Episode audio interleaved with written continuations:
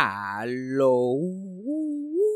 Bienvenidos a Eso fue Sarcasmo. Ya estamos a casi menos de un mes para mi gran regreso a Puerto Rico nuevamente para hacer mi primer especial de stand-up. Que se llama interesantemente Eso fue Sarcasmo el stand-up. Este es mi primer especial de stand-up. Yo solito, una tarima, una hora. Gracias a toda la gente que ya ha comprado taquillas. Las taquillas están en PR Ticket. Va a ser el 3 y el 4 de junio en punto fijo en el Centro de Bellas Artes de Santurce. Las taquillas están en PR Ticket, lo pueden conseguir, hay un link en la descripción y también hay un link en mi bio en Instagram que es Fabián Castillo PR. También saben que nos pueden apoyar a través de Patreon y en Patreon pueden conseguir todos los episodios disponibles en completamente en video y también tenemos cosas extras como lives, dos o tres al mes, ese tipo de cosas o si quieres apoyar el podcast, sabes Sabes que lo puedes hacer a través de Patreon. Eso fue Salcamo. Pero nada, vamos con el episodio rápidamente. Play the thing. Eso fue sarcasmo. Fue lo único que había. Eso fue sarcasmo. Lo escucho todos los días. Eso fue sarcasmo. En el trabajo tú tranquilo. Eso fue sarcasmo. Castillo. Bueno, ok. Para, primero que nada, para la gente de Patreon, tengo las uñas hechas. O se me ven bien lindas. Esto es más que para la gente que paga Patreon nada más. que pueden ver mis uñitas. Es como un, un color Barney. Me la hice, un colorcito Barney. Me sorprendió tu color shock, déjame decirte. ¿Mi qué? Tu color choice que me sorprendió. No, no Porque- pensaba. ¿Tú crees que yo no tengo buenos gustos? Es No. que a, a mí es que la ropa no me sirve, no es que yo tenga malos gustos. No, no, pero pensé que te iba a ir con otro color y cuando vi como que Barney. Me fui Barney. "Ay, En verdad, yo quería un violetita que machara más con, con el uniforme mío. Ah, Pero tenía la gafa puesta, se me olvidó ponerme los espejuelos antes de bajarme el cajo y estaba blind. ah, ok. Y tú sabes, la- cuando yo voy por primera vez a hacer algo, es una producción. sí, sí. Y siempre me dejan solo, siempre, siempre. No. Cassandra, Cassandra ya está bastante entrenada, que ella antes de entrar me dijo, necesitas que yo hable por ti, necesitas que yo traduzca. Y yo sí, sí, porque yo no sé, ya yo estoy, ya yo estoy mejor, ya yo no necesito tanta traducción, pero en un sitio que yo no entré por primera vez, Sí, sí. un problema, yo no sé ni cuál, ni, yo no sabía ni lo que quería. Yo quería un gel, pero no podía decir dame un gel. Yo sabía que había otro nombre. Eso necesitaba algún tipo de traducción. Pero Cassandra, había que registrarnos. Ella se registra ella primero. En vez de dejarme a mí sentado. En vez de dejarme a mí ya seteado. Se- registra ella primero. Y cuando yo me estoy registrando, la llaman. O sea, yo me quedo ahí a pie. A pie. Para un sitio que está explotado lleno. Porque eso es. Ir a un sitio de uñas aquí. Ir a un resort. Sí. Bebida, hielo, hombres sin camisa. un- Frutita. En vez de tener fritura, yo. Me dice, ¿quieres frutita? Yo, no, y yo sé que uno está queriendo ser humilde. Yo, yo no como fruta. No como fruta. Ay. Con feliz. cuatro empanadillas ahí a ver si, si queda una. Pero fritura, este, que diga fruta. Fruta, fritu- fritura es lo mismo. Pero esta me deja, me deja solo allí y yo me quedo parado allí porque yo no sé ni dónde hay una sala de espera donde sentarse. Tú estabas en la espera. A mí, a mí, a mí me da tanta ansiedad que me come la vista. Yo no veo, yo no, yo no veo ni las paredes. Estoy como que... En mi, en mi memoria, Cassandra fue un pasillo oscuro, se desapareció. Tú sabes, como en los sueños, que tú estás ahí así hablando con alguien, de momento miras para la y no está, y tú no sabes para dónde se fue. Así, yo pues, me jodí aquí, me quedé parado. Ya, yo sabía que estaba registrado, o sea, me quedé ahí parado. Que alguien me llamara. Y esa gente así que son, este, asiáticas, ellos no, como que no, no, no, como que usan las manos mucho, no señalan mucho. Ellos te dicen Son que bien te dry. Son bien dry. Tú, es difícil darte cuenta si te están hablando a ti o no. Y, y todos están happy, todos con mascarilla puesta, que es difícil de por sí escuchar. Yo que estoy sordo ya. Entonces no me sentaron en el área que era. Yeah. Cassandra estaba en un área de sentarse de un normal de uñas. El otro lado era como de pedicures y de foot massage. Allí te hacían de todo. A ti te daban dedos si tú pagabas lo suficiente. Allí hacían de todo. Ajá. Pero de momento yo veo el, el tipo empieza a decir, mira, este para un, para un gel manicure. Y aparece una tipa ahí que, que estaba limpiando los baños. no aparece alguien profesional. Una tipa ahí limpiando baños con una toalla encima que, este, gel manicure. Esta tipa no es ni legal todavía. Y así está ahí. Y me, me sientan las camillas estas para los fútbol. Y yo como que, yo como que yo no quiero nada para mis pies. Yo, yo estoy, yo estoy bien, no para tanto. Yo estuve tres meses ahojando para la uña. Vamos a cogerlo suave. Y ellos como señalando. Ellos más que ellos no me explican, ellos más que señalan. Y yo, sí, hay una silla ahí. ¿Qué pasó con la silla? Tuvo que, tuvo que venir hasta el manager a decirme, siéntate ahí. Y yo, ok, está bien, pues me siento. Y la tipa aparece con un cajito todo escrachado ahí con, con, con los, con los, que no sé, ¿cómo se llama la pintura esa? Con el esmalte y el gel y el- No. mira la otra, o sea, mira la otra, el esmalte y, la, y todas esas mierdas y qué sé yo qué más. Y allí empieza a hacerlo ahí y yo súper incómodo porque ya la comodidad era para ella, para ella poder hacerlo. Sí. Porque no, no hay, no hay una área para poner las manos. Yo tenía que poner una mano para el lado de ella y después poner la otra, como si estuviera bailando la macarena, pero de lado. De lado. Exacto. Y, y la cosita para secar en la falda, con un libro puesto en la falda. Yo tenía que meter la mano así en la falda, y después la mano, después cruzar la. Y de momento me confundía. Yo, esta es la mano, y ya. Me, me daba así con la mano, y de la mano, esta mano vaya abajo, coño. Y yo, Dios mío, pero. Pero no te enojes, pero no es verdad. Que yo no sé cómo es. Y mi teléfono vibrando y vibrando y vibrando. Y yo, ay, Dios mío, se tiene que morir alguien cuando yo estoy aquí. El único día que no estoy así mirando Facebook tirado en el sofá es el día que todo el mundo me llama. Escucho el teléfono vibrando y vibrando y vibrando. Y era esta que no sabía dónde yo estaba ahí, Yeah. preocupada. Yo no sé cómo. ¿A ti te dejan usar las manos allí? Y yo como que... Porque él tenía mi teléfono viendo la foto. Y yo como que, can I, can I have my phone back? Y yo como que sí. Y pues, con una mano y después cambiaba. Y y él como a, que... mí, a mí no me dieron ese, a mí no me dieron ese privilegio. Yo no podía usar las Y manos. cuando lo apagué, que lo puse, como que, ah, picture, picture, picture. Y yo como que, oh, sí, verdad, verdad. Y le tuve que dar mi Y teléfono. tuve que dar para que buscar el picture. Que by the way se votó. Se votó, eso sí. Se votó. Tienen que buscarle el nombre de ese tipo, que es el que sabe con la uña. O aquí son choques chapuceros. pues nada, me hicieron la uña y yo me quería sacar las cejas también. Tanto la, la paja que me quiero que me jalen la dejo para la próxima visita. Pero yo me fui más que gel manicure y la ceja. Pero se me olvidó ponerlo en el coso. Porque como me habían dejado abandonado, pues yo se me olvidó. Yo no sabía si había que ponerlo allí también. Yo tuve que, cuando terminé, que ya me iban a cobrar, tuve que decirle ahí. Tienen una silla allí en el parking para, para los eyebrows. Literal, tú entras, tú abres la puerta y hay una silla, que, no- que es una silla de gaming de esa, dos jodidas, barata. Y está casi donde parqueamos el cajo. Yeah. Y allí que te sientan. Y allí vino otra que yo estoy seguro que no es su especialidad los eyebrows. A mí me, me- me pusieron con los que sobraban, de los que no estaban haciendo nada. Y empieza a hacerme los eyebrows. Y me tira para atrás y me quito los espejuelos y, me, y cierro los ojos. Y lo que le escucho ella es hablando y hablando y hablando.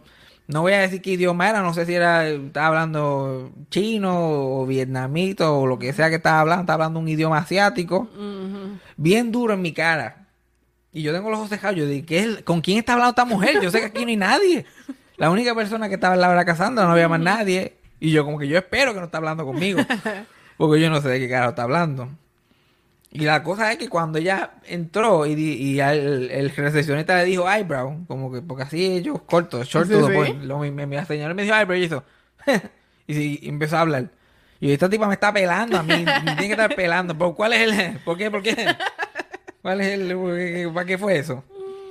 Y yo, "Ne, que te- que- y te lo juro, yo estaba ahí, "Me, que te- que te- que- que te- que- que pato, en el- que te- que-". Y yo, Ahí había algo ahí, pero pues, allá ella, que me juzga. Pero ese fue nuestro fin de semana. La pasamos bastante bien el fin de semana. bien. Nos fuimos a nuestra estadía, un, un day them day. Exacto, un girls day. Para mí es un girls day, ¿ok? Para mí es un day them. Yo no estoy ahí todavía.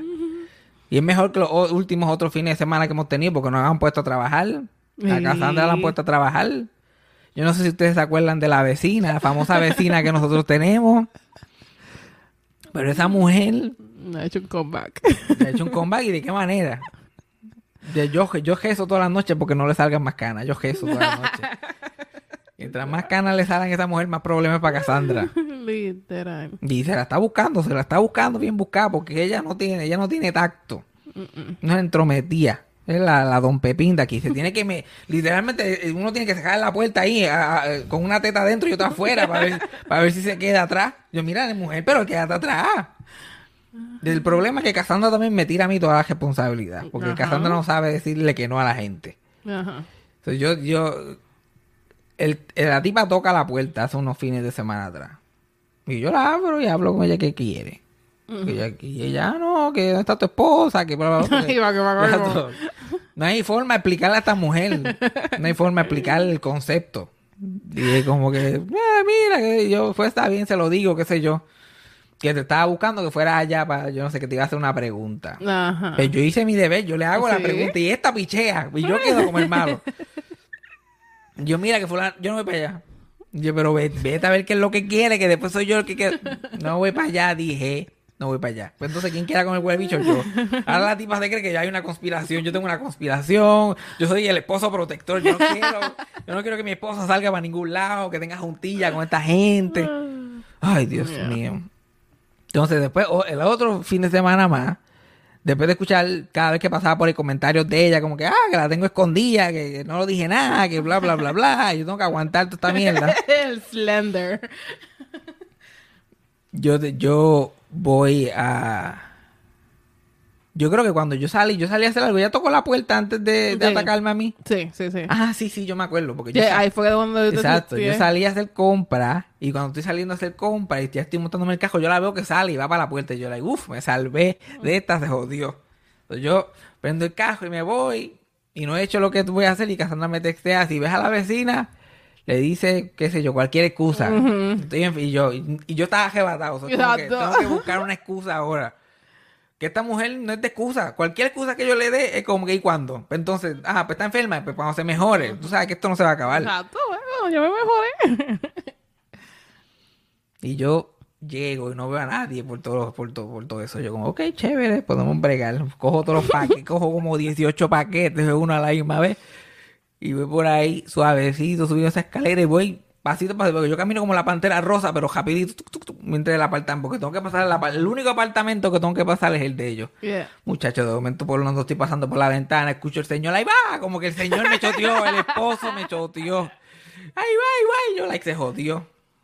Y yo estoy abriendo la puerta y ella está, mira, para que le digas a tu esposo. Y yo like, ok, chévere. Pero estoy abriendo la puerta y ya está ahí parada. Y entonces, si yo pudiera mover la perilla a la puerta y, a- y que abriera para el otro lado, porque yo iba a abrir y Cassandra iba a estar esplayada en el sofá. Pero esplayada, ese es el problema. Me alegro que ella por fin entienda lo que yo siempre decía, que ella abría esa puerta y que yo me veía a cruzar la autopista. Yo me veía clarito cuando yo dormía en ese sofá. Pero obviamente yo, sí, no, dale, yo se lo digo. Y yo tratando de abrir la puerta, lo me, pero literal abro un poquito y ya todo el brazo de Cassandra sí, está por fuera. Eso no hay break. Sí, sí. Nadie le dijo comín. Ya, ella estaba, ya estaba ya sentada en el lado tuyo del sofá. Ella se te empujó del camino, literal. Yo, Cassandra, ya- Cassandra ve que la puerta se abre y mi cara resignada y la tipa casi a caballito encima mío. yo resignado. Yo como que, yo no, yo no dije ni lo que me dijiste ni le dije más nada. Yo simplemente entré a mi casa y esta mujer entró como un grillo, como cuando abres la puerta y un grillo se te mete. Yeah. Muchacho, y allí empieza a hablar, que quiere que le pinte el pelo, una cosa rapidito. No, yo te pago, yo te pago. Mira, que guarda los seis pesos, guárdalos. Por favor. ¿Cuánto? ¿Cuánto? No me vas a pagar lo que vale el sacrificio. Exacto. Así que no, no saquen la cartera. El sacrificio emocional no tiene precio. no tiene precio. No tiene precio. Para que le pinte el pelo, porque el cuento es que trató de pintarse el pelo una vez por poco se mata. Esa es la historia oficial. Por poco se muere. Y la cosa es que si me lo dice a mí, mira, yo le pinto el pelo, yo estuve pintando pelo un par de años, pero a mí no me lo dice. No. A mí no ni me lo menciona. No, no, no. Yo que soy un chulo yo por sí, probablemente voy y se lo pinto, pero a, a ti que te estás jodiendo. Yeah. Y era la, la- como y ya, y ya ella nota la, la- la resignación, ella nota, porque literal se tuvo que meter casi a bofetar, me tuvo que dar casi para entrar. Entonces ella siente ya la resistencia. Sí, sí. Una resistencia bien disimulada de, de parte de todo el mundo. Pues ella está lambiendo ojos allí, hablando mierda, y Cassandra es su hija. Uf, y él, ya. y entonces, y, y ella llega a la conversación usando a su esposo. Él- él le da- ella le da líneas a su esposo que yo estoy seguro que nunca ha dicho en su vida. ella le da líneas. Como si yo dijera, no, yo estaba hablando con Cassandra los otros días y me dijo que yo estaba bien flaco. Me dice, chacho, y, tú estás bien flaco, ¿verdad? Me dijo a mí. Y yo, la chacho, ¿verdad? es básicamente eso. Y yo bueno, yo estaba esperando allí por ti y él me dijo, no, yo no, ah, she's like your daughter, isn't, isn't she? Can you believe he said that to me? Ay, no, no, we can't. No, we can't, actually. No, creemos. Este hombre lo que hace es ladrar para mí. Yo no lo he escuchado nunca decir palabras. Mucho menos tan- tenga tanto insight. No, no te emoción. Eh, Tanta insight Entonces- psicológico a su esposa. ¿no? Él no se ve como el tipo, como este tipo de persona. No. Él le dicen, vela, vela al tipo y grita cuando aparezca y él lo hace. Y él lo hace. Exacto. Pero ella, no, tú eres como mi hija. Yo van a decirle, ¿cómo se llama? ¿Cómo se llama? ¿Cómo se llama ella?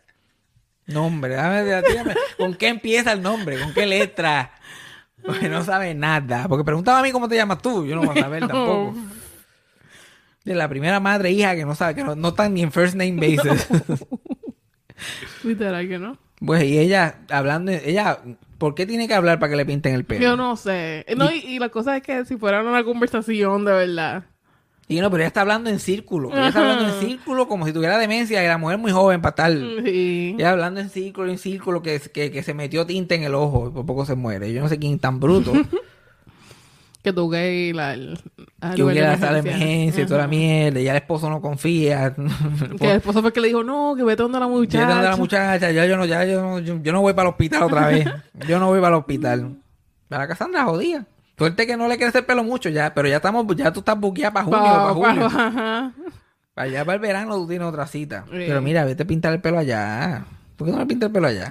Sí, yo, yo es que yo no creo que trae ya tampoco. Exacto, ya no está el hijo por lo menos, el hijo no está. Por lo menos. Ese sí, era- eso sí que era un gran problema. Pero esa, esa es nuestro, nuestro nuevo trauma, esa mujer. No, y que el día después era para la comida. Ay, sí, esperando que llegue con la comida. Y el chistecito, que se pone a tocar la puerta bien duro y yo la abro y se queda tocando. Como que más vale que me abran.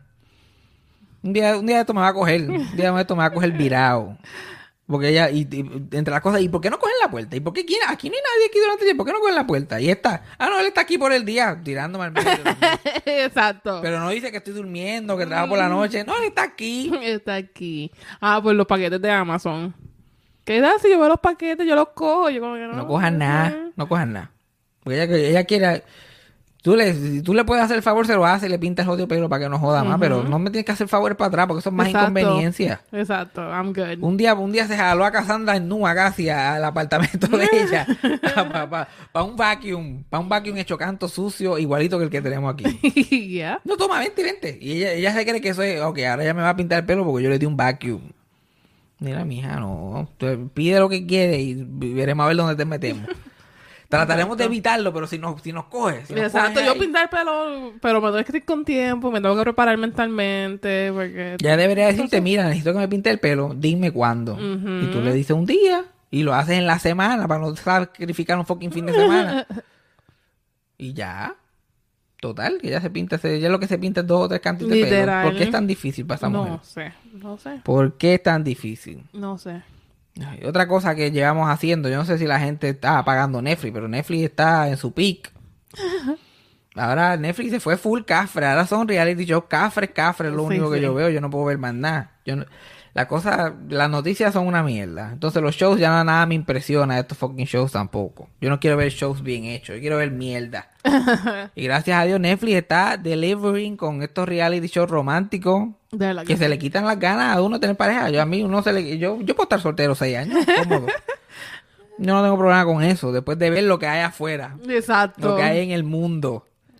Vimos, vimos Love is Blind, los dos seasons. Vimos Love is Blind Brasil. Brasil. Hasta un show traducido ahí tecatamente, lo vimos más que porque necesitábamos el contenido. Ahora el nuevo es The Ultimatum, que yo le digo The Unbroken por alguna razón. Lo tuve- Lo tuve que escribir en un papel para acordarme. The Ultimatum, ma- eh, ¿cómo se llama? Marry, marry or move on. Marry or move on. Yeah. Porque tiene un- el título tiene que ser un párrafo. Sí.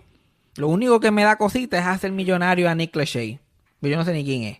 Nick Lachey y Vanessa Lachey, que no hacen nada. Nicolas Shea fue problemático en el pasado, so we shouldn't be supporting him. Pero ya eso fue hace mucho tiempo Mm, también. ¿Qué vamos a hacer? ¿Qué vamos a hacer? No ver el fucking show. Si- Exacto. eh, Lo que deberían es de votar lo que hace él allí.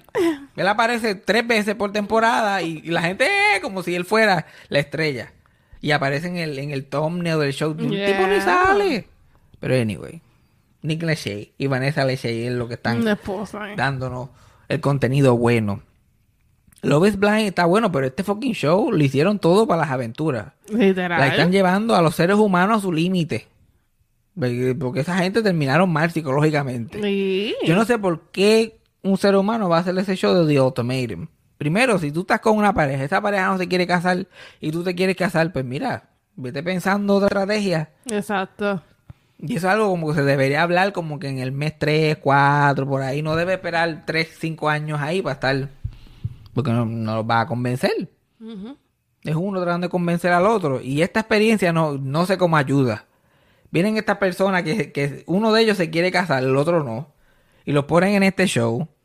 Los ponen todos juntos. Y después se separan. ¿Por dos semanas o por una? Por tres semanas. Tres semanas separados. Y después se, se, se se ponen entre ellos. Se, se aparean entre ellos. Y después de esas tres semanas vuelven con la persona que estaba y viven tres semanas más. Y después hay que decidir. ¿Qué sentido hace eso? Pero fue fun. No, fue fun, porque para nosotros, pero para esa gente allí. Es que pues mala de ellos que se subscribe to that. Que Porque se- si tú tienes que ir con, a tu pareja, darle un ultimatum para ver si se casa contigo, ya empezaste mal. Sí, no. empezaste atrás. Exacto. Y tú le dices, o te casas o nos dejamos. Y la persona no se quiere casar contigo todavía. es un red flag. Sí, pues no se quiere casar, tú sí. se quiere casar, tú sí, pues síguelo por ahí para abajo. Pero conocer a otra persona, a mí, que, que imagínate la ansiedad. Llegar a un fucking show y de momento hay que escoger pareja, gente que tú ni conoces. Yeah, Y y estar tres semanas con esa Y persona. estar tres semanas con esa persona. Vivir, No, ¿entiendes? porque también tienes que escoger si te casas con la persona o te vas con la persona que conociste. ¿Cómo uno se va a enamorar de una persona en tres semanas y dejar a la otra? Sí, sí. ¿Qué pasó? Pasó, pasó un par de veces, a la pendeja, yo no entiendo. Y dos, o- el, el- el experimento era tan intenso que dos o tres empezaron a vejear el primer día y ya estaban loqueando. Hubieron dos que se quitaron y allí antes de escoger pareja dijeron, mira, cásate conmigo, olvídate, fuck it. Exacto. Vamos a me casarnos. caso, vamos a casarnos, Vamos a casarnos. Uno de ellos, que es mi favorito, era el tipo que estaba loco por ahí buscando muchacha y qué sé yo, y le dijo a una de las muchachas como que te voy a escoger a ti, le dijo así como que mientras estaban una pausa grabando, Ajá. pero tenían la, la cámara puesta, dijeron, le hizo así como que con la boca, como que I'm gonna pick you. Y estaba como que- y ella puso cara como. Exacto. como que este no es el que es. Y yo creo, por mi madre, que él dijo, él este le pidió matrimonio a la otra, a la, a la que llegó con él con él. Ah, no, porque esta tipa no quería, porque él vio que la tipa respingó. Ujú. Si la tipa no hubiera respingado, se va. Cuando la, la que él quería la respingó, él dijo, nada, pues olvídate, fuck it, you know". No, y él no, quería, él no quería a la novia de él con el muchacho específico que quería ir con ella. Ah, sí, también, que el muchacho ya la había pedido a la Sí, muchacha. la muchacha que, era bien bonita.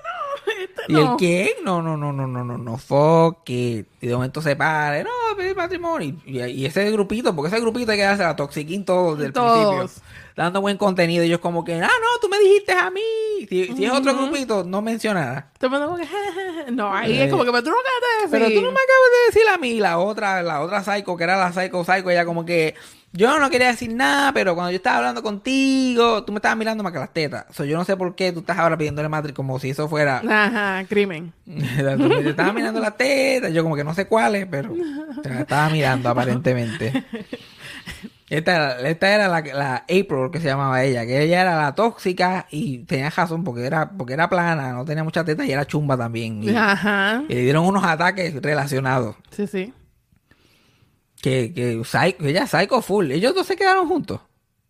Ellos se quedaron juntos, ¿verdad? No, no. No, ellos dos se dejaron, ¿verdad? Ah, por lo menos. Eso fue la Sí. única victoria allí. Literal. Pues esa tipa estaba loca para el carajo. Ella, ama psycho bitch. Ella bien orgullosa. y Yo hago lo que tenga que hacer. Y después que el, el novio de ella estuvo las tres semanas con la otra muchacha, él, él ya cómodamente entró a su teléfono cuando él estaba durmiendo. Le puso el teléfono en la cara para el Face ID. Este, no voy a decir qué más hizo para pasarse las fotos y todo esto. no voy a dar la idea. Literal. Y, y de momento lo levantó, y lo levantó a él peleando. Ah, ¿cómo te atreves tú a tener video de esa mujer meneando el culo? Que bla, bla, bla. Pero si estaban juntos Exacto. hace tres semanas. Dio un video de meneando el culo. Mala, mala, mala tuya, tuya. que no tiene culo para menear. La tipa ahí bien cabrona. Gracias a Dios eso se dejaron. Que sí. Que él era como que negrito, pero blanco. Ajá. Él tenía él parecía una persona negra en, en Dos Simpsons que se le olvidó pintarla. Ese era como que su vibe. Y después estaba el, el, el muchacho ese negro que era bien alto. Me acuerda a alguien que yo trabajé con él. ¿Cómo que se llamaba él? Ay, qué sé yo. Pero el negro alto allí, que él era un ridiculito, Ah, él era un manipulín. sí. Y tenía más que dos cosas. Él como que negaba todo y se paraba y se iba. ¿Eh? Ella como, él como que ya, ok, yo ok, ya. Yo estoy tra- como que está tan cabrón ver a la gente hacer eso. Porque cuando tú lo ves en la gente que uno se ríe de lo estúpida que puede ser el ser humano tratando de salirse con la tuya, suya. Él hace algo bien estúpido. Después le dicen, ¿por qué estás haciendo eso? Y él como que, ah, mala mía, ah, uno se puede equivocar, estoy tratando, ah, tú sabes que yo me voy. Va así, en cinco segundos va. Es como que, cabrón, acabas de hacer esto de maldad. Ahora estás diciendo que no, yo estoy tratando. Y ahora te va, te levanta y te va. Cuando, piel- cuando, cuando ya no tienes más nada que decir, se levanta y se va. Y lo hizo en, todo, en todos los En todo lo- en Me todas. levanto y me voy, me levanto y me voy. Y después mira para atrás. Y ya la otra persona no está tan molesta. Y él como que, ay, bendito, no vamos a dejar estas cosas. Vamos a tratar de verdad. Vamos a hacerlo otra vez. Y la gente se lo deja pasar. Como no tienen el video como nosotros, que lo vimos hace cinco minutos. No pueden darle rewind. Uno debería estar en relationships, deberían estar grabándonos a todo el mundo en relationships para uno decir, ¿y qué fue esto? ¿Y qué fue esto? ¿Por qué tú dijiste esto? Machacho. Literal. Y ahora, ¿cuál es el otro? Ah, Married, Married at First Sight, que ese ya lo habíamos visto, pero ahora lo pusieron en Netflix y tienen El temporada último nueva. Ajá. Otro show que está al garete. Este season se fueron más al garete todavía. Tenían ahí un, un, un fucking tipo que era un llorón, que todo era un fucking show, que se puso, se puso a pelear allá hasta como los camarógrafos. Cual- y la muchacha que él tenía, que la muchacha que le había tocado bien bonita, bien buena gente, dándolo todo, y él, todo era una trompa. Que ese es otro clásico. Yo era, ese era, ese era yo como que teenager. Yo era el noviecito que cualquier cosa, pues, hacía una trompa bien grande por, por 12 horas. Nadie sabía. Y yo que tenía trompa para hacer, yo me tropezaba con ella. Me tropezaba con la trompa. Eso es un clásico. Y que quería que me, y quería que me jalara. Mira, no, yo, no me toque. Pero después si no me tocaba, yo ponía el, yo ponía el brazo otra vez. Yo, ¿no me va a jalar? Ah, pues esta no me quiere. Esta no me quiere. I for the worst. Pero Eso fue como, eso fue como 14 a 20, a 20 por ahí. 14 a 27 por ahí. No, no, no. No, no, no, no, no. Hace tiempo que yo no me tiro una trompa, cabrón. Deme fucking crédito. Uno está. Ay, yo me voy. Con Esta gente no se puede discutir. Ahora mañana no hablo.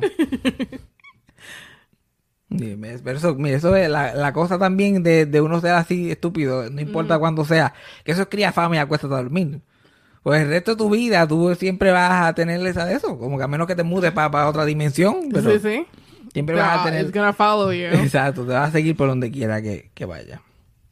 Pero lo más que lo más que me da gracia de estos shows también al final del día, además del drama psicológico y de sentirme bien porque no tengo a alguien jodiéndome de esa manera, Claro. Es yo me pongo a pensar la cantidad de música que usan. ¿Dónde esta gente sacan esta fucking música? que de hecho yo la tengo, y la, la canción de Mary de First Sight yo la tengo pegada y no es mi show favorito, yo prefiero Love is Blind. Pero el, el It's All or Nothing, yo te lo tengo pegado todo el fucking día, el All or Yeah. Nothing. Pero desde season 1 que vimos. Sí, porque es que es catchy, lo usan todo el tiempo, pero también no pueden comprar canciones caras, no van a poner ahí a, a Blink 182 ni a Coldplay cuando hay una escena dramática. Se ponen esta gente que por- con estas canciones bien malas, genéricas. Y yo solamente arrebatado me pongo a pensar en la persona que escribió esa canción pensando que esta es la que es. Yeah. Y diciéndole a una tipa en una baja, no, mis canciones ya las usan en televisión. ¿Y que ¿En qué programa hay? Married at First Sight. ¿Y qué, show es ese? Está en Netflix ahora, déjame enseñarte. Nah, señorita. Y enseñan la escena. Literal. Y es como que la tipa está like, you broke my trust. Y, you broke my trust, you broke it. Y es como que esta es la mía, esta es la mía. It feels so bad when you break my trust. Porque todas son bien on the nose. Parece que tienen un, un- un search engine ahí en los productores que ponen broke trust. Sí, salen como seis opciones. Free. Exacto, todas free. Imagino que la gente las tiran ahí más que para que salga. Para que salga. No, no, salió en televisión, salió en televisión. Como el pobre, me hace pensar en el pobre tipo que le escribía y les cantaba las canciones a Joe Exotic. Ay, bendito. Joe Exotic hasta manipuló a alguien para hacerse cantante, para hacerse cantante, el cabrón. El, true um, hero of the story. Ese fucking ese otro reality show que eso siempre va a tener un momento especial en mi corazón. Yo quería verlo otra vez, Cassandra no quiere, pero eso, eso se merece un rewatch. Eso se merece un rewatch. Ese show fue así de bueno. Eso fue trascendental, esa- esas primeras dos o tres semanas de pandemia, ver ese cabrón ahí. Yo me acuerdo que Cuando un, cuando un fucking tigre eso le arrancó el brazo a un empleado y como que I'm never gonna financially recover from this. A minutos, eso no fue al otro día. No. Y como que, mira, le, le arrancaron el brazo y dije, anda, para el carajo, me jodí. Yo que iba, con- yo iba, que- yo iba me iba de vacaciones en Navidad, ya se jodió. se jodió. Ahora sí que estoy pelado. Eso sí que es un clásico. Pero Ne- Netflix, lo que le, para mí, lo que a Netflix le queda eso, esos, esos reality shows. A Netflix no le queda más nada. Ahora que está, ahora está hecho un desastre Netflix, porque ahora su, su stock ha bajado, ha- han perdido suscriptores. Pero están bien mierda. De que ellos fueron de tener programas que, que programas inteligentes, que ganaban Emmys, que, que, que la gente hablaba de ellos. Muchos de los shows se han perdido completamente, como Stranger Things, que literal tuvo sin hacerse como cuánto, tres años, ahora va a volver. Ahora es que Ya mucha gente ya pasa la página y se le olvida. Y otros shows can- los cancelaron, se acabaron, porque ellos tienen como una regla que no quieren que los shows duren mucho tiempo. Sí, sí. Ah, Está pegado, pero ya lleva siete Ya. años. me- Vamos quítalo. a mirarlo. Sí, sí. Ahora están con el culo a tus manos porque ahora todo tiene un fucking plus. Todo es, todo es un Disney Plus, Paramount Plus, que siete Plus. ¿Ya? Entonces, ahora la gente tiene que de verdad decidir, ¿no? Gente no como nosotros, que tenemos toda jobá. Exacto. Que pagamos como dos. Que se lo dicho a la gente que lo haga. La gente, pues, Que la- compartan. Compartan, compartan. Aquí, HBO, HBO, el único que pagaba yo era HBO Max y ya Freddy lo tomó el control porque no podía con la cortadera constante. Hulu, mi mamá le paga Hulu a- a- a todos mis amigos, a todos. a todos. Y Netflix, yo tengo Netflix de mi papá en mi teléfono y el Netflix aquí es el de tu mamá. Entonces, hay, hay cuenta de Netflix y demás. Exacto.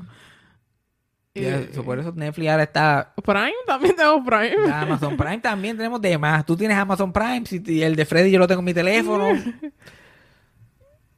Ya- y yo tuve mucho tiempo que yo no pagaba ninguno porque el único que yo daba era el de mi mamá. Yo daba el Netflix de mi mamá y el Hulu de mi mamá. Yo, mira, dame Freddy, dame tu Disney Plus. Dame tu Hulu de mi mamá. Y yo pasándolo por ahí. Exacto. Y tenemos todo, pagamos Plus pagas tú. Y Freddy que paga Disney Plus y paga HBO Max. Paramount Plus no está en Puerto Rico. Bendito, ¿verdad? Pero lo, pero lo tenemos. Cuando sí. esté, lo tenemos para ti, sí, Freddy. exacto. Cuando, te, estés en un país civilizado, vas a tener Paramount Plus, no te preocupes tú de eso. Lo tienes, te está esperando. Pero ahora Netflix ya mismo se va justo, porque ahora Netflix va salió con que es gonna crack down con eso de estar compartiendo passwords. Y a mí me tiene que preocupar. Ya acabó el pan de piquito y ya anuncian, ya están experimentando con lo que van a hacer, so ya básicamente están anunciando lo que es, que te van a cobrar por cada persona que, Ah, que esté compartiendo el fucking Ah, password. en Puerto Rico ya lo están haciendo. ¿En Puerto Rico lo están haciendo? Porque a mi mamá le llegó como que vemos que está usando Netflix en bla bla bla Texas. Ya se ya ustedes se jodieron en este tiempo. Ajá. Y le cobran más. Y ya, pues yo Porque no a mí- sé. Y yo, pues lo vas a pagar, lo vas a pagar. Porque a mi mamá le, le, le pasó hace tiempo, pues porque cambiaron de un, había uno un single y había uno en grupo que podías tener los multiple profiles. Ujú. So, mi mamá pagó para los multiple profiles, para tener No. dos o tres. Reciente. Pero ahora en, Puerto, ya ahora en Puerto Rico están haciendo eso. Va, Y pues, fue los otros días, literal. Pues Yo, yo no sé. Si tu mamá lo quiere pagar, fine. Pero yo no, yo no la juzgo si no quiere pagar. Yo cortamos el Netflix rápido. Porque era como 2.99 por cada persona. Ya. Y más, y, y yo no sé ni cuánto están pagando. Ya como 20 pesos. Era como 8 pesos cuando yo me unía a Netflix. Ya, yo sé. Ya, Pero va- ya por 20. yo ni pregunto. No, tú que lo pagues, olvídate. Fuck it. Que todo. Después que tu, cuando tu mamá se quite, pues yo tengo a mi papá. Yo, no- yo- yo creo que todavía no le están cobrando. Pero después yo no pienso pagar Netflix. A mí ya hasta los serial killer documentaries han, han tirado los mejores. Ajá. Ya no queda más, ya no queda uno más nuevo para, ver. No, yo por Stranger Things, pero... Stranger Things se acaba ahorita. Ya, pero... Ese es el único que me queda. Exacto, y cuando lo tengas ahí, ¿qué? ¿Qué vas a tener Netflix? Que también desmantelaron el, el- los departamentos de animación, los desmantelaron porque quitaron los budgets. Ahora mismo Big Mouth es porque tienen un, un contrato largo con ellos y para el spin-off que salió hace poco, que ellos creo que le queda una o dos temporadas más. Pero todo lo demás, ellos, cortaron, muchas cosas que iban a hacer las quitaron. Ya no quieren hacer. Ahora es todo. de- ahora se- después de tantos shows de que Netflix era el sitio donde no se metían con los creadores, podías hacer lo que tú quisieras. Ahora es lo que yo le importa es mundial. Tiene que ser algo que tenga appeal mundial en el planeta Tierra. Esto no es Estados Unidos. nada. Exacto. Y, y ellos te vienen con esto es lo que la gente quiere. Mm. Quieren comedia así, quieren de show así. Y sabemos que el planeta Tierra no tiene mejor gusto en televisión. Ah, You, otra, cosa- otra que nos queda. You, exacto. You hay que verlo. You hay que verlo. Pero ya, pero You lo que le queda. Yo no sé cuántas Mm. Yeah, temporadas le quedan, yeah, pero You le ya queda está. una buena, Sí. si acaso. Yo creo que esta es el big. Porque ya el show peaked en el season. ¿Cuál fue el último que vimos? ¿El 4? tres. ¿El 3? Pues yo creo, ahorita yo creo que el show peaked en el 2. Cuando entró, cuando entró el personaje de Love. No, yo definitivamente pienso que esta fue la mejor. Este fue la mejor. Eh, Estuvo bueno. También tuvo a Love también. Yo creo que 2 y 3 fueron como que su peak. Pero sí, yo creo que ya con esta cerramos. Sí, no, ya el Season 5 es como Dexter, que era también otro show de asesino en serie. Las primeras cinco temporadas, súper buenas. Empezó, empezó la sexta y yo, like, ¿qué mierda es esta? Y literal, lo dejé de verle tan mierda que se puso de la noche a la mañana. Yeah. Y nunca miré para atrás. Never looks back. Literal. Y ahora quitan los programas animados buenos, lo que quieren es lo que ellos, ellos literal, ven con el algoritmo, te dicen, queremos un show así. Y lo que quieren son estos shows Family Guy, pero baratos. Sí, sí. Porque esto es lo que se vende. Queremos shows cafres. No me importa si sea bueno o no, queremos shows cafres. Que por eso ahora tienen estos shows de Netflix bien malos que, que se llaman como que Brickleberry o como que estos shows que yo no sé ni de quién carajo es que Ay, lo hace. Okay, who watches them? ¿Qué es lo Pero la cosa es que son número uno around the world. Como que number three. Están en el top ten. Y aparentemente todo el mundo los ve. Y las películas de Adam Sandler, que cada vez están más Ah, malas. ya. Contrato millonario con Adam Sandler porque las ve todo el mundo en el planeta. Sí. Ya na- y ya y ya Adam Sandler se salvó porque nadie estaba pagando por ver a Adam Sandler ya. Ujú. So, él se metió ahí, ok, la gente no paga por esta mierda, pero si está allí ya, si la encuentran, Sí, pues sí. la ven. Es ha verdad, Y ha tenido éxito con eso. Pero ya Netflix se fue a ajuste. Ya, chi, ¿qué tú me dices de CNN Plus? Que ahora se quisieron tirar un CNN Plus. ¿Sabes cuánto duró? ¿Cuánto? 62 días. No, yo buste menos. eh, 62 días duró otra cosa. Este, duró un mes. ¿Tú nunca has visto un anuncio de CNN Plus? De la que yo, no. como trabajo al frente de televisores, veía CNN Plus todos los días. Empezó ahora en, en final de marzo, si es ahora el 30 de abril. No, Wow. le invirtieron 300 millones de pesos este, eh, contratando talento, pusieron gente allí a estrenar sus shows y todo. Cejao. Y fue porque mientras estaban haciendo el negocio para hacer CNN Plus, la compañía grande como tal estaba a punto de venderse, que la compró Discovery. Porque cada vez estas compañías se mezclan ya. Solamente Sí. hay tres dueños en el mundo de todo. Ahora lo nuevo es Discovery, Warner, CNN, Turner, eh, Bullshit, HBO, whatever. Bu- Ajá. Y ellos son dueños de todo lo que tú te puedes imaginar. Y ellos compraron eso y rápido que lo compraron. Ellos no querían el CNN Plus. Solo lo ellos, Claro. ¿Para qué queremos mierda? Eso está de más ahí. ¿Y qué es lo que van a hacer? Van a meter a- el CNN, lo que querían hacer de CNN Plus, lo van a meter al HBO Max. Que ellos son dueños de eso también. Que no sé- que no sé por qué tienen que separarlo. Exacto. Warner Bros. Ha tratado, de, ha tratado de separar sus cosas un millón de veces, nunca funciona. Porque tiraron HBO y HBO este, Go. Y tenían este lo del universo este de DC, que eran más que shows de DC. Y ellos eran dueños de todo eso. ¿Y por qué no lo ponen en HBO? ¿Por qué no lo pon- Y eventualmente se, se fue a quiebra, hicieron HBO Max, metieron todo eso y ahora la gente lo está viendo. Pues me imagino que van a hacer eso con CNN. Yo no sé quién carajo tiene cable, todavía va a haber CNN. So, tenerlo online sería bueno. Mejor, sí. Mira a ver si la, la el streaming está tan dividido y hay tanta mierda. Que ahora mismo Jon Stewart, que él estaba pegado, pegado en su tiempo cuando tenía el Daily Show, volvió con su propio talk show. Salieron los ratings esta semana de Apple TV, porque está en Apple TV. 40 mil personas por episodio. Ok. Eso tiene más o menos los ratings de Chente en YouTube. Ajá, ok. Y Chente le pasa dos Sí, o tres sí. veces a la semana. Sí, sí, sí. Y Jon Stewart, Cosa. imagínate. Toda la cosa, la cosa está jodida para esta gente. La cosa está bien, bien jodida. Y pues yo, Netflix, si lo tengo que cortar, lo corto en este momento. A mí no me queda, me queda un You, me queda un You por ahí. Ajá. No me queda nada más así que yo diga, like, wow, que es la gran cosa. Human Research me abugí viéndolo. He visto demasiado show animado. Y para mí todo después de Boya que... A mí me gustan. Pero tú, más, tú eres más simple que yo. tú. Ya, a mí, me, a mí. Porque tú lo ignoras. Si tú lo tienes que ignorar, show lo ignoras y lo pones en el background. Yo no, yo estoy o 100% in- in- investor o cero. Ay, no. Por favor. Tú cualquier cosa ahí en el background. tú, tú has visto todas las temporadas de SpongeBob casi. Literal. Ni como que quién carajo se sienta a ver eso. y tú le prestas atención, vomita. Vomitas. Pero para tener algo así tirado. bueno, no. Ay, otra cosa que quería decirle. Lo que le pasó a Liza Minnelli, que le, le- le- se le tiraron la mala a la pobre Liza los Oscars, ¿eh? Todo, todo esto es culpa de Will Smith. Yo todavía estoy que lo metan preso. Preso, lo quiero ver. Especialmente porque si no lo metieron preso por lo que le hizo a Chris Rock, lo deberían meter preso por esto.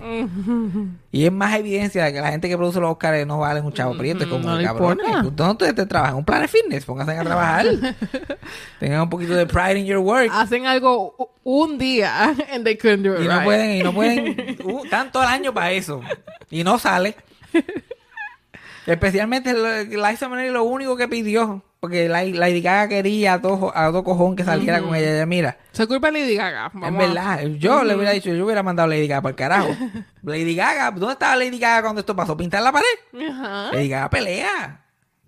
Pero anyway, eh, lo que pasó fue que la Liza Minnelli dijo que yo salgo, pero que me pongan en una silla de director de estas sillitas altitas, que es lo que ella más o menos usa cuando está en social media y está- o en entrevistas y qué sé yo, para que no salga la silla juega. Todo el mundo iba a saber que no podía caminar porque nadie aparece sentado en un sitio, pero se ve un poquito más chic. Sí, sí, más fino. Y pues, y si ella quería eso, pues whatever, porque no le van a. Se lo merece. Ella misma dijo como que yo no quería salir en silla ruedas, una, uno por vanidad y dos porque no quería que la gente se preocupara porque rápido la gente empieza a preguntar y en social media ¿qué le pasó? Me- se puso vieja, Exacto, como todo el mundo. ¿qué carajo más le va a pasar? No tiene que pasar algo, no puede estar para. Y esta gente por tener un jebulus allí que no, no encontraron la silla, le dijeron a última hora, mira, tienes que salir y ella como que yo no voy a salir así, no, no, tienes que salir así o no sale y Fukiti la empujaron afuera. Y ella dice que por eso fue que ella estaba media turba, porque imagínate. Y ella está ahí, like, fuñeta. que entonces no se podía ni concentrar en lo que estaba haciendo. Sí, claro. Y entonces le diga bien condescending, como que yo te ayudo, yo te ayudo, estás media confundida. Entonces la de esa manera pasó mal. Malísimo. Te voy despedida. Me imagino que no vuelve para ninguno fucking Oscar nunca más. Por más que le digan, no, que te No, eso. no, fuck you. Porque hasta el pobre Walter Mercado, en, en- cuando hizo su última aparición pública, que estaba tan bien que no podía caminar, le hicieron un altar ahí, lo cargaron al sitio. Y la gente, wow, la verdad que este Walter Mercado es extra con cojones. Nadie, nadie se dio cuenta que no se podía ni mover. Bueno, vamos, vamos a cejar con, con, con lo que llevaba dos semanas. Ya son dos semanas y yo no pude hacer mi podcast tributo. Oh, yeah. Y yo, pues, y, y por lo menos, pues teníamos, teníamos ya otras cosas programadas. Cuando este cabrón cogí y se me murió, ya no piensan en uno.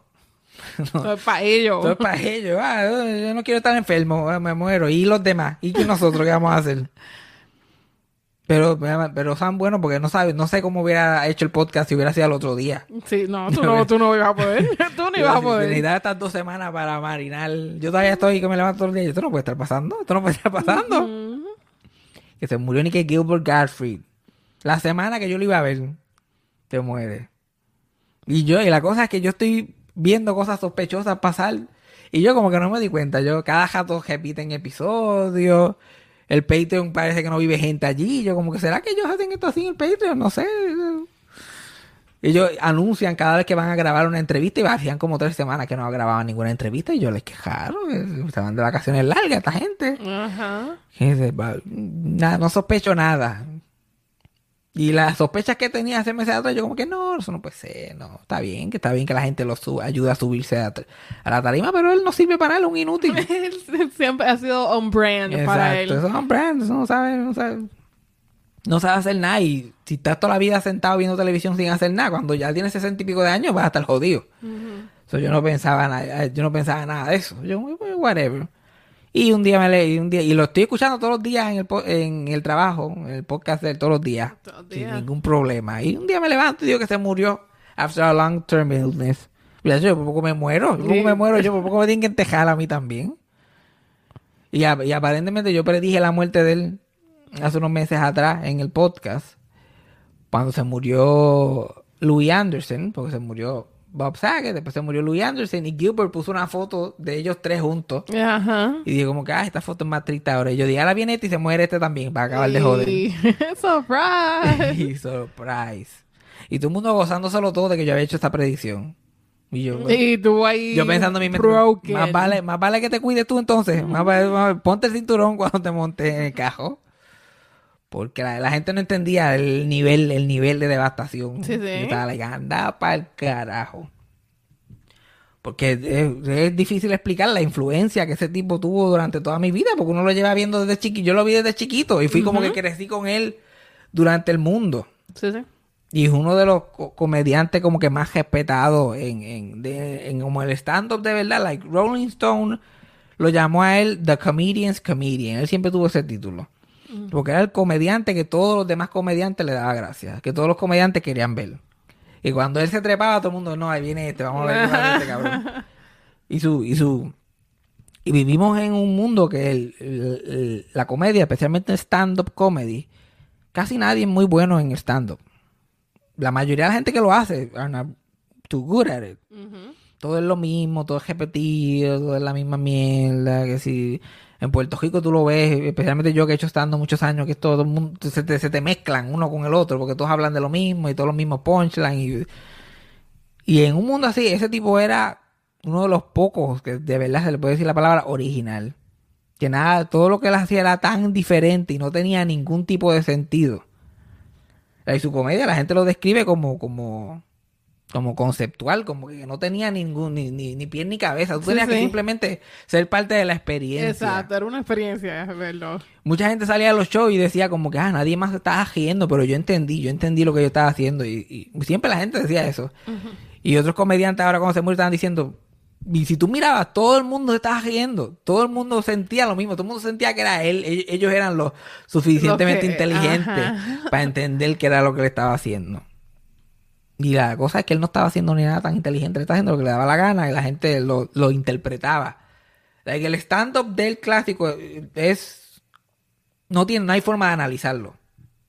No hay forma de tú decir, él hacía esto. Ajá. Cuando tú ves comediante, tú ves el setup, tú ves el punchline, tú ves por qué te da gracia, tú ves su personalidad, lo honesto que está haciendo. Tú no veías nada de eso con él. Tú te reías y tú dices, ¿qué carajo? ¿Qué carajo yo me estoy riendo? Yo no entiendo de qué está hablando porque yo me estoy riendo. La única forma que yo lo puedo describir es como que eh, eh, un pejo con un hueso. Cuando, un, cuando un pejo encuentra un hueso y empiezas a joder con este fucking hueso y lo jasta y lo entierra y lo saca otra vez y lo camina por ahí y ya tú estás como que deja el jodido hueso ya, que mucho tú jodes. Pues así era él. Porque él cogía un chiste y estaba ahí, dale, y dale, y dale, y él mismo se reía y se reía, al punto que yo mismo disfrutando me daba dolor de, me reía y me- tanto que me daba dolor de cabeza y tenía que apagarlo. Y al video todavía le quedaban 53 minutos. De que él era un anormal, que se veía encima y dale con lo mismo y dale con lo mismo. Y te encojonabas con él, pero eventualmente te empezabas a reír de lo mucho que lo había hecho. Era una cosa extraña. Y, se, y, se- y él empezó a hacer stand-up a los 15 años, porque él, literal, él era, obviamente, te- tenía autismo, el tipo no funcionaba como una persona normal. Él vivía obsesionado con la televisión, que en esa época la televisión no tenía casi ni horas de programación cuando él era chiquito, eso todo era película. So, él se crió obsesionado con películas, obsesionado con esta gente que ya estaba muerta cuando él estaba por ahí. Y lo único que le gustaba hacer era hacer imitaciones de estos otros comediantes, de otra otra gente, y aprenderse el diálogo de películas de memoria. Y finalmente las hermanas, las llevé- lo- que él era el menor, este, lo llevaron a un open mic cuando tenía 15. Y empezó a stand-up ahí y se envició, se convirtió a, adicto a treparse, porque era el único sitio que él de verdad podía tener esta personalidad y hacer lo que él quisiera. Entonces él dejó la escuela. Él no le dijo nada a nadie, dejó la escuela porque estaba colgado. Y lo que hacía era que salía todos los días de su casa, iba a la biblioteca y estaba todo el día leyendo allí cosas de películas o cosas que le interesaban, leyendo un libro detrás del otro y después se iba para su casa. Que él no, no, nunca se graduó de high school, nunca fue a la universidad, pero sabía muchas cosas porque había, aprendió a su propio paso las cosas que le interesaban. Que es algo que me, que ahora que él se murió, hay tantas cosas de él que me acuerdan a mí solamente por naturaleza, porque yo era igual, yo estaba, yo me colgué en todas las clases, yo nunca me gradué de high school. Y yo lo que hacía es que me iba y leía una revista detrás de otra, un libro detrás de otro, acababa uno y leía el otro. Ajá. Y así fue que fue colectando esta información que a nadie le importa. que he podido usar de una forma o de otra. Y él empieza a hacer stand-up y se convierte a, a- adicto a, a treparse y a hacerlo todos los días. Y, y no hace más nada porque en verdad no fue a la universidad. No tiene- o sea, lo que hace es ir a stand-up todas las noches. Y viviendo con la May porque fue un mamás boy Él vivió en ese apartamento con la mamá. La mamá se enfermó, se la llevaron a un asilo, él siguió en el apartamento.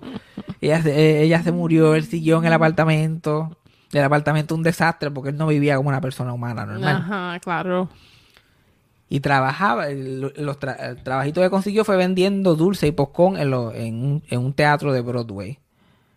Como que allí vendía poscón y de eso, y eso era, por lo menos ganaba chavito y hacía open mics todas las noches. Toda, que esa era la época, tú podías hacer stand-up de lunes a lunes, todos los días en Nueva York, en un club diferente. Siempre estaba metido allí. Y, pero todavía no había, era bueno stand-up, pero no había desarrollado la personalidad esta que desarrolló después. Ajá. como que el, el, el- la voz y, la, y el cejar los ojos por alguna razón. él- si la gente lo ve a él joven haciendo stand ni lo conoce, porque la voz no se parece ni nada. Así mismo lo castearon en Saturday Night Live a los 25. Jovencito que todavía no, no hacía nada. Ese fue su primer gig. Vieron las imitaciones y las cosas que hacían y lo cogieron. Pero tuvo una mala suerte en, en Saturday Night Live. Porque esa fue la temporada del 1980. Y el programa empezó en el 75, había durado 5 años y al final de los 5 años todo el elenco original se fue. Y se fue el productor original, Lauren Michaels. Y pusieron a una mujer que se llama Jean Domanian, que no tenía ninguna experiencia, Oh. para que cogiera el show y lo siguiera con otro elenco nuevo. Y la gente le tiró la mala desde que antes que salieran ya estaban hablando miel de ellos. Porque la idea de seguir Saturday Night Live con otra gente, Ujú. como que What? Para ellos en ese tiempo era como, de- como en el medio de Friends, la temporada 6 de Friends, de momento Cambiaran a cambiaran todos los Friends. Y yo como que, por favor, este show, cancelenlo, esto no va a seguir. La gente le tiró la mala del principio y además que la tipa que lo corría no era muy buena corriendo el show. So, el show fue un desastre. Duró más que tres episodios y lo cancelaron después de los tres episodios de Saturday Night Live. Pasa que dos semanas después dijeron, no tenemos nada para el año que viene, déselo a otro productor y denle otro break. Y en el penúltimo episodio, like, en el episodio 12 de 13, contrataron a un chamaquito ahí de 18 años que se llamaba Eddie Murphy. Y él como que dijeron, vamos, no, ¿por qué no votamos a todo el mundo pero nos quedamos con él? Empezamos con él nada más. De Scratch. Y así empezaron eh, esa otra época. Y él devastado porque, él, imagínate, este fue su caretazo en la televisión. Claro. Y se jodió. Y yo dije, ya, ya yo tuve mi oportunidad, no sirvo para nada, no hago nada, pero pues, todavía me gusta hacer stand-up, pues van a seguir haciendo stand-up todos los días. Y siguió haciéndole, y ahí, ahí fue poco a poco desarrollando, ya fue poco a poco desarrollando la voz. Que él, a él mismo le preguntaban, ¿de dónde salió la voz? Él no sabía. Él un día hablaba así, y no sé por qué. No tengo ni la más mínima idea. Y yo creo que era parte de, de, de tratar de agarrar la atención del público. Y que el público no le gritara a él. Es mejor él gritarle al público, el público le gritara a él. Porque él era, su stand-up era tan revolucionario que, especialmente cuando no era famoso, los dueños de los comedy clubs lo, lo tiraban a él a las 3 de la mañana, 3 y 45, para que sacara a los cuatro gatos que quedaban.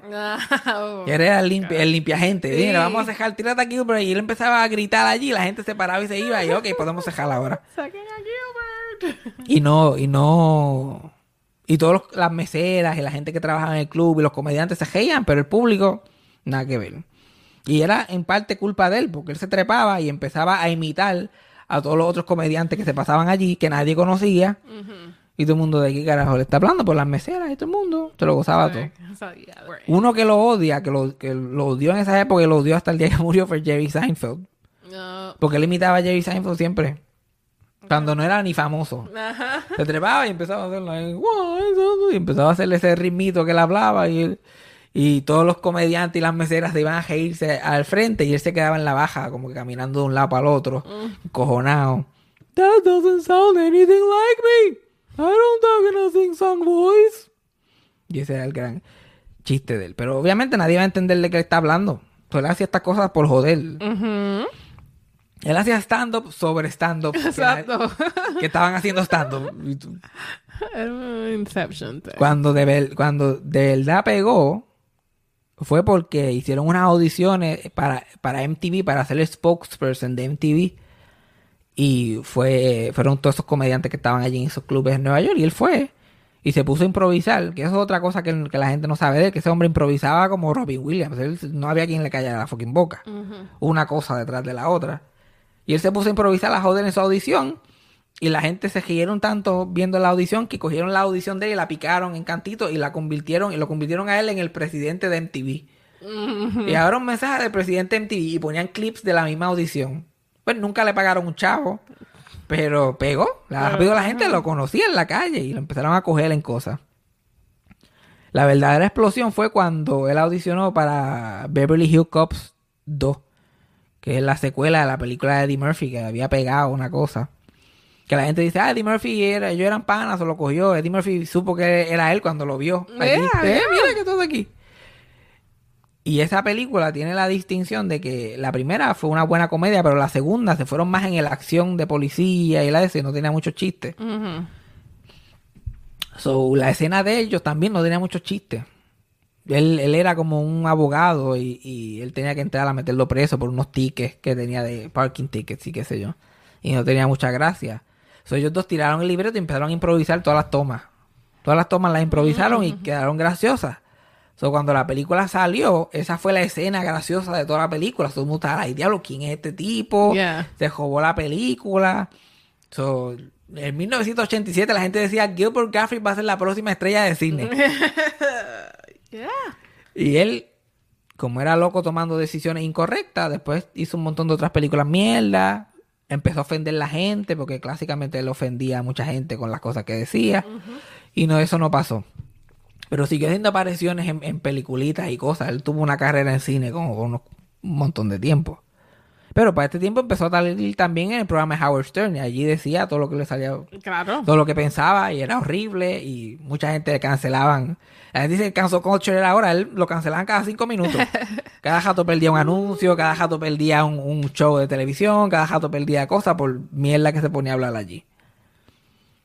Que ahí fue la primera vez que yo lo escuché de adulto en el show de Howard Stern, porque él iba 500 mil veces. Ahora cuando se murió dijeron que él había aparecido 122 veces. Y yo como que bicho, eh. Él salió más de 122 veces.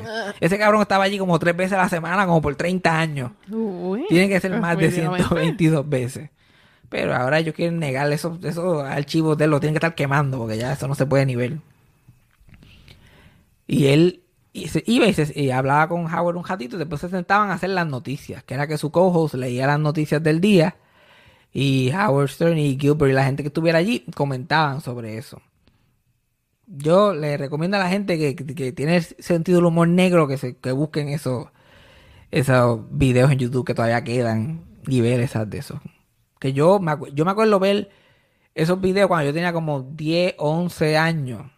Y como eso influenció mi sentido del humor, porque tú sabes que lo que uno ve a esa edad es lo que se te queda dentro del en el cerebro. Como que yo descubrí a Howard Stern y descubrí a Gilbert saliendo en el show, una edad tan peak en mi vida. Ajá, tan Que eso, formativa. que- exacto, que eso transformó mi cerebro.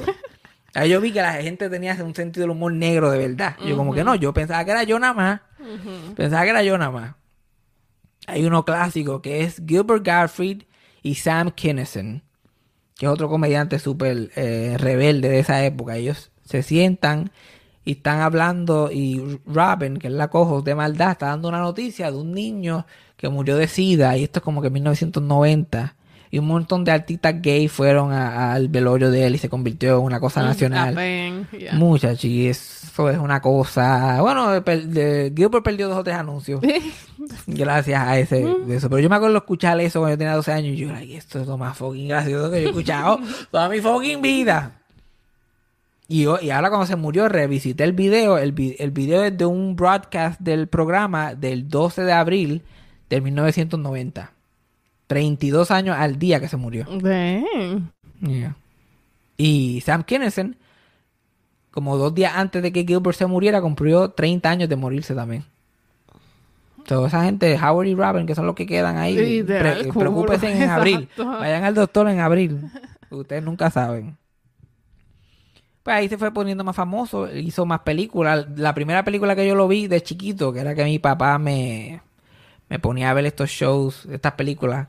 Mi papá siempre estaba viendo televisión y se veía una película que a mí me podía gustar, rápido me la enseñaba. Ajá.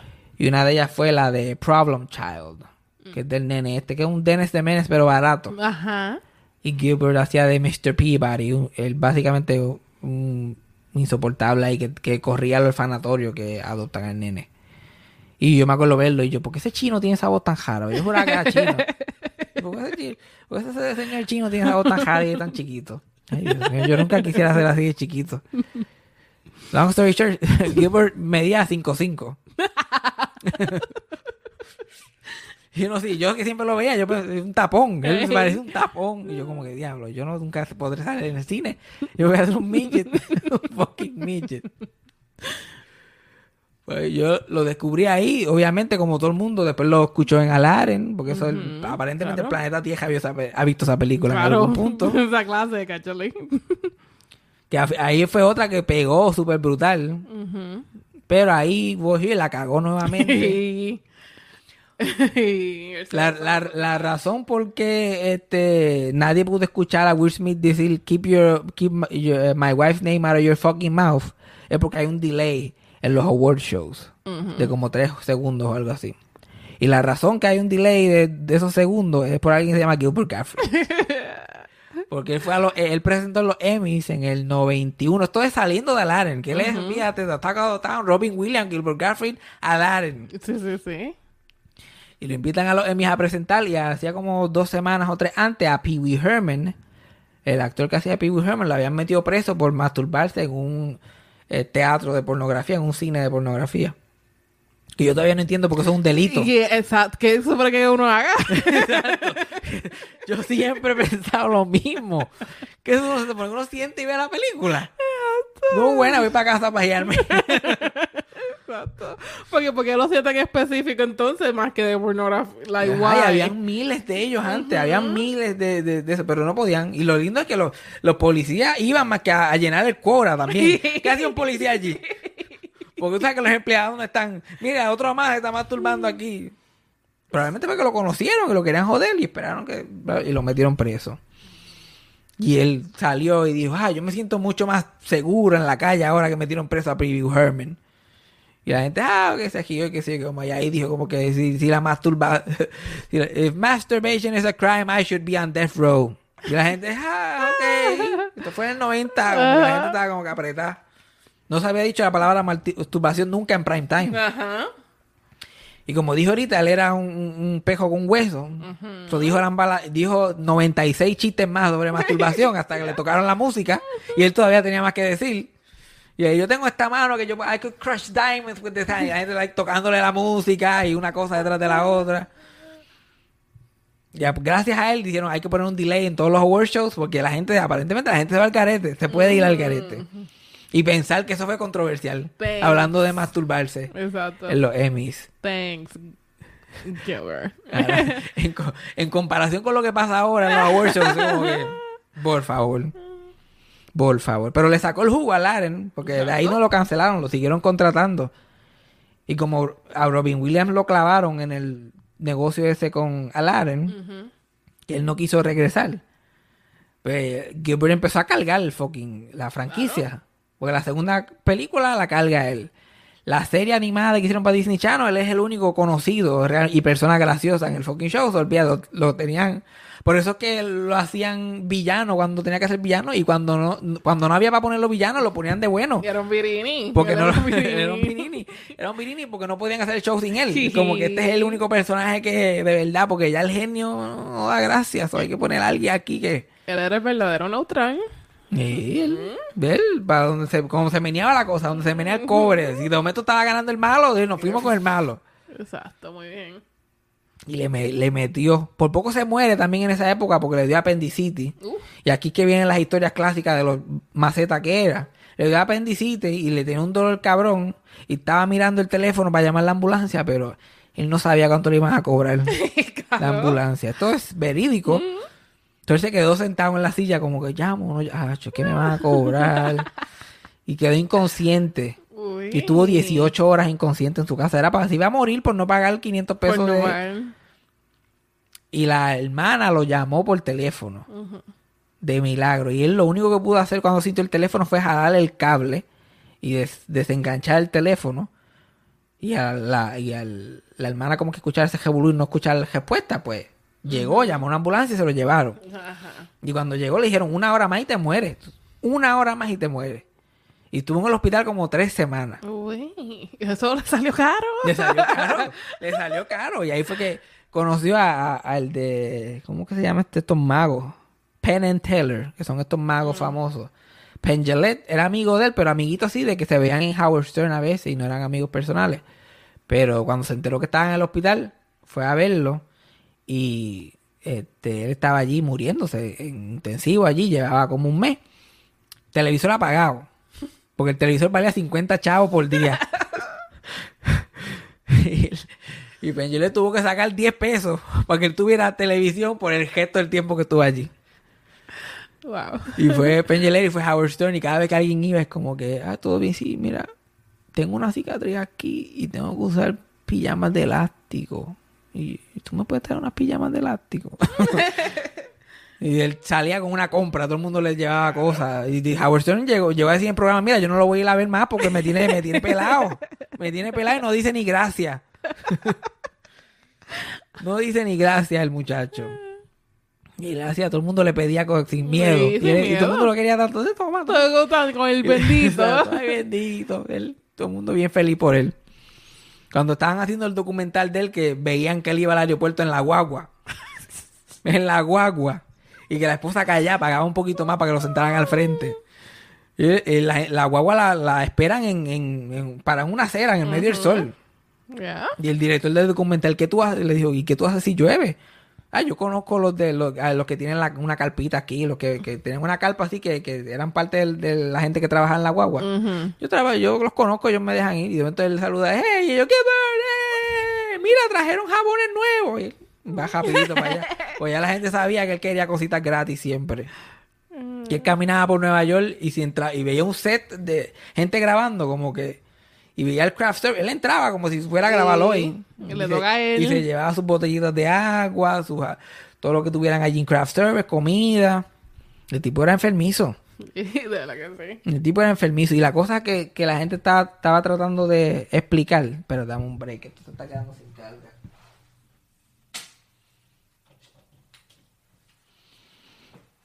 Algo que mucha gente explicó ahora que se murió es como que era un poquito más complicado que simplemente era maceta. O sea, que el tipo como que no sabía funcionar. Porque el mismo Penn Jillette cuenta que cuando Gilbert salió del hospital, que salió malo todavía, él lo tuvo que llevar al hombro a su apartamento. Entonces ll- llegaron al apartamento y el apartamento lo que había más que cajas. Cajas, un montón de cajas de un montón de paquetes de ketchup, un montón de pastas de aerolínea, como que todas estas cosas random, sillas de, de patio, como esto, bien, de Sí, estas sí. flaquitas así, tiran el piso. ¿Y el cuánto tiempo tú llevas en este apartamento? Y él como que 25 años. Mi mamá lo, lo compró. Él pensando que se había acabado de mudar. exacto. Y cuando lo estaba llevando a la cama y caminando por el apartamento, él ve chavos en cash, en bolsa, así en, en, en caja. Y en el piso cheques. Un montón de cheques en el piso. Y cheques de 75 mil pesos, de 80 mil pesos, de, de Alaren, de episodio 6, temporada 4. Bien. Y todos estaban en el piso tirados. El tipo no sabía funcionar en el mundo. De ahí que él parece que no tenía ningún concepto de dinero, no sé. No sé, sí, sí. No entendía. No fue que hasta que, gracias a Dios, conocí a esa esposa de él, que ya hay que, un día hay que hacer un documental de los traumas de ella. Sí, porque ¿cómo tú llegaste ahí? Que vio a ese tipo que no puede ni con su vida. Y yo, yo quiero cuidar a este hombre y quiero tener dos hijos con él. No, y, ama- y de verdad, love him. Y quererlo. Sí, pero yo creo que quererlo es fácil. La cosa es tirárselo Bueno, encima. Es que... el amor no es suficiente. Exacto, por No eso. enough. Yo, mi, teor- mi teoría aquí, lo aquí, es como que esta tipa tiene. Ella quería ser alguien en la vida. Ella quería ser, ella quería tener un título. y, se y se le apareció ser Mrs. Gilbert Garfield. Pues. Y lo quiso, sinceramente, y que se llama, pero ella siente un orgullo grande de que ella tiene una fortuna para manejar, puede tomar decisiones, sus hijos están bien. Como pues yo, yo sé esa es mi teoría. Yo como que ella quería algo grande en la vida, ella quería ser alguien. Y eso fue lo que apareció. Y se tiró a... Ajá. Pues se tiró a Gilbert. Bueno, es que nosotros conocemos a una que también... Solamente por que, ser. que solamente- como que, ¿por qué, por qué tú estás ahí todavía? Exacto. Pero pues. A a veces los chavos son suficientes. O el, o, o, o, qué sé yo, la hace reír. ¿no? qué sé yo, algo. El tipo, obviamente el tipo no era malo. No. Era, era medio puerquito, era medio no muy masculine que digamos. Pero malo no era. Eh, y ella siempre iba a lucir bien al Y lado de ella siempre iba a lucir bien. Todo el mundo la santa, la, porque todo el mundo es la santa, la que lo salvó, lo que, ay, Dios mío, es que la- el que anda ahora con jopa limpia, Gilbert. Y eso sí es buen padre. Like, es el, el nivel de buen padre que ese hombre era es sorprendente. Sí, sí. Like, yo como que, y es una pena, los nenes todavía están en high school los dos. Son chiquitos. son todavía. chiquitos y con pero él fue tan buen padre con eso con esos nenes eso sí que que él siempre fue que era como que super hands on con los hijos y no sabe hacer más nada pero hacerle el almuercito y hacerle una notita todos los días a los hijos pintarle las uñas a la, a la- a la hija y jugar con ella like, él siempre eso sí siempre le estaba. Lo demás era que tenía problemas. Y no era maceta con, con, con su familia. Ni era maceta con su familia extendida con sus hermanas ni con sus sobrinos y que eso ahí es que la gente decía que él guardaba todos sus chavos para para tener chavos para la otra gente. Sí, sí. porque él también sabía que con la boca que él tenía los chavos se iban a acabar. Había que tener miedo. So, en algún punto él tiene esta enfermedad de distrofia muscular. Que, se la, que la mantuvo callada para resumir, porque si no nos quedamos aquí todo el día. y la pendeja que se mantuvo trabajando hasta el último momento. Eh, Podcast, que si este estando en, en, en todos los sitios donde lo cogieran, hacer clubes, salía del salía del stand up y ponía sus DVDs en una mesita y 20 pesos cada uno, like hustling. Y yo pienso que también que parte de eso era como que él quería dejar a su familia segura. Sí, claro. Quería de eso ese dinero porque, you know, la- de- después de los 80 y los 90, las ofertas se empezaron a secar. Aunque siempre fue relevante en televisión con muñequitos y de eso, pero si él quería mantener un estilo de vida de esa gente, especialmente si se iba a morir joven, tenía que... Salió un artículo que él era una de las personas más exitosas en Cameo, ever, que hizo cameos como hasta dos semanas antes de morirse estaba haciendo cameos. Dicen que yo escuché, pero esto no lo puedo confirmar mucho, porque esto fue como que low key de un amigo del amigo del otro Ajá. que una de las cosas en el hospital, una de las últimas cosas que dijo coherente cuando todavía tenía, estaba consciente, porque él no sabía que si iba a morir, porque ese, esa distrofia muscular te afecta los latidos del corazón. Eso solo había pasado antes. Si tú te quedas mucho tiempo con ese problema del corazón, pues tu corazón se jode. Pero parece que le había entrado y salido ya con ese problema. Y él estaba como que lo último que dijo así consciente fue como que estoy loco por salir de aquí porque se están acumulando los cambios. Tengo un montón de cambios acumulados. Él hizo dos millones de pesos haciendo cambios en como dos años. ¿Sabes lo que es eso? Sí, un millón de años. ya. Eh, Exacto, y pues, en su casa, eh, él los hacía en el baño, eh, se ponían los espejuelos y empezaba uno detrás del otro. Entonces estuvo hustling hasta el final. Con su cameo, con su podcast, con su Cyber Chase, que hizo como 20 años del programa ese Cyber Chase en PBS, haciendo un pájaro, porque ese fue su typecast, de Sí. pájaro en todos lados. Pero a la misma vez seguía haciendo animación en un montón de cosas. Sí. Like, era un villano en Teenage Mutant, Mutant Ninja Turtles, era un villano en Superman, en el mundo de DC.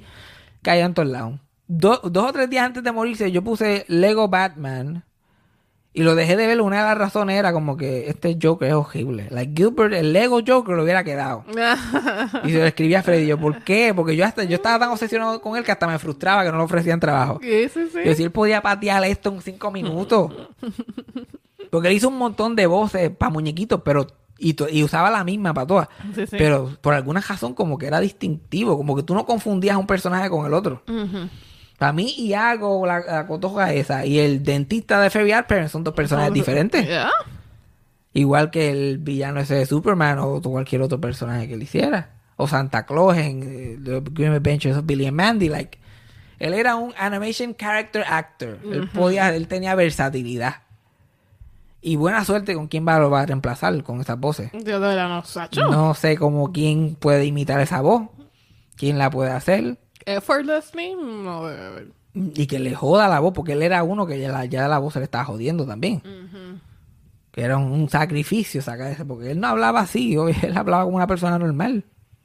De hecho, bien callado, cuando hablaba, un suspirito. Pero ya, nunca, eh, verdaderamente, cuando tú dices original, este, único, de esa gente del show business que son más que ellos. Y, y- y cuando ellos se van, como que no vuelve a ver ese, ese como decir cantinfla. Cantinfla era cantinfla en todos lados. Ajá. Y si fue cantinfla, no hay más cantinfla. Y, ese, y, y ya ni existe ese tipo de comediante que es como que ese, Ese. pe- ese co- personaje en cualquier otro sitio. Ese Spice, porque él es que era como un Spice, él no podía estar mucho, tú no lo podías verlo mucho tiempo porque Sí, sí, sí. Él te que mareaba. un, un add-on. No puede ser que ese. ser un Aran, exacto, un personajecito aquí, un personajecito allá. No va a haber una persona así. Y no va a volver a ver un stand-up comedian así de original. Que, que literal. Los demás es como que no, my wife, o, eh, o en Puerto Rico, Ricky Rosselló, o sea, todos Sí, siempre son sí. las mismas tres cosas. Lo que él hacía estaba a otro nivel. La gente habla- se- hablará de él de aquí a 100 años más, la gente va a estar tratando de descifrar lo que él estaba haciendo en su fucking stand-up. Y lo más cabrón de él, que, me, que, que, me, que ahora que se murió lo he analizado más, a él nunca le importó. A él nunca le importó crédito, a él nunca le importó que lo vieran como la leyenda, a él nunca le importó si se enchimaban con él o no. Sí. Él verdaderamente nunca le importó nada, más que su familia y más que hacer las cosas que le daban gracia. Y hacía cualquier cosa que lo contrataban, cualquier cosa para los chavos, para su familia, para asegurar a la gente. Eso, él, te- él estaba claro, él estaba en la de él, Sí, en la de él la siempre. Ay, señor, pero ¿qué aprendimos hoy? Yo sudé. Hacía frío cuando empezamos. y pues como que salió el sol de repente. Ay, sí, salió el sol, me dañó el lighting del video. Um, pero aprendimos muchas cosas. Tú sabes que aprendimos mucho. Aprendimos mucho, aprendimos de la vecina, de mis uñas, Sí. de Gilbert. Probablemente te- voy a tener que hacer un Patreon de Gilbert porque todavía queda tanto que hablar. Esto fue ¿Sí? un resumido. Y esto que yo llevo dos semanas, llevo a hacer el día después, estoy seis horas hablando lo mismo.